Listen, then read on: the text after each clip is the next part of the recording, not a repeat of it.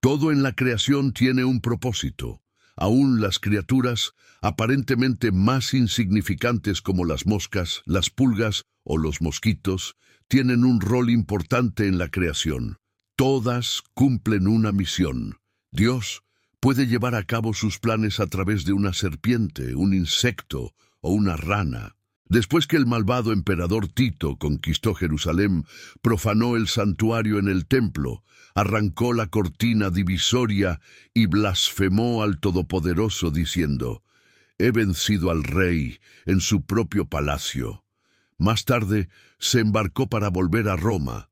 Dios atacó el barco con una fuerte tormenta que levantó grandes olas y dejó al barco en peligro de zozobrar. El Dios de esta nación solo tiene poderes en el agua, aparentemente, exclamó Tito sarcásticamente. Ahogó la generación de Enosh, ahogó la generación del diluvio, ahogó al faraón y su ejército. Dios no me pudo vencer mientras estuve en su propia casa.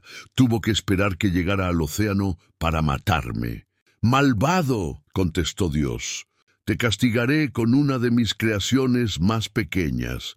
Dios encomendó al ángel del mar calmar las olas y Tito llegó seguro a Roma donde fue recibido con celebraciones triunfales.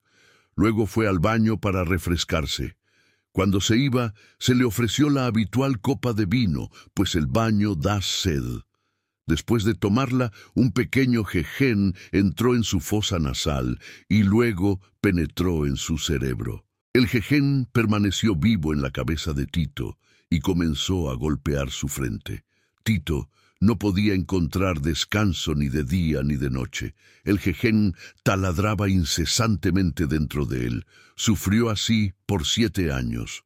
Un día Tito pasó por un herrero. Al escuchar al herrero martillar sobre su yunque, el jején paró de taladrar. Finalmente llegó el alivio, exclamó Tito, extasiado ordenó a un herrero para que martillase todos los días ante él en el palacio. Cuando el herrero enviado al palacio era un gentil, Tito le pagaba por sus servicios. Si era judío, Tito se abstenía de pagarle y le decía, Para ti es suficiente con ver a tu enemigo sufrir. Después de treinta días, el jején se había acostumbrado a escuchar al martillo y volvió a golpear dentro de la frente de Tito. Cuando murió el malvado emperador, su cabeza fue abierta para encontrar el jején. Para su sorpresa, tenía el peso de una golondrina totalmente desarrollada. Dios castigó a Tito medida por medida. Así como Tito ingresó a un lugar al que no pertenecía, el santuario del templo, así el jején invadió un lugar donde no pertenecía ni pudo haber existido naturalmente, el cerebro de Tito.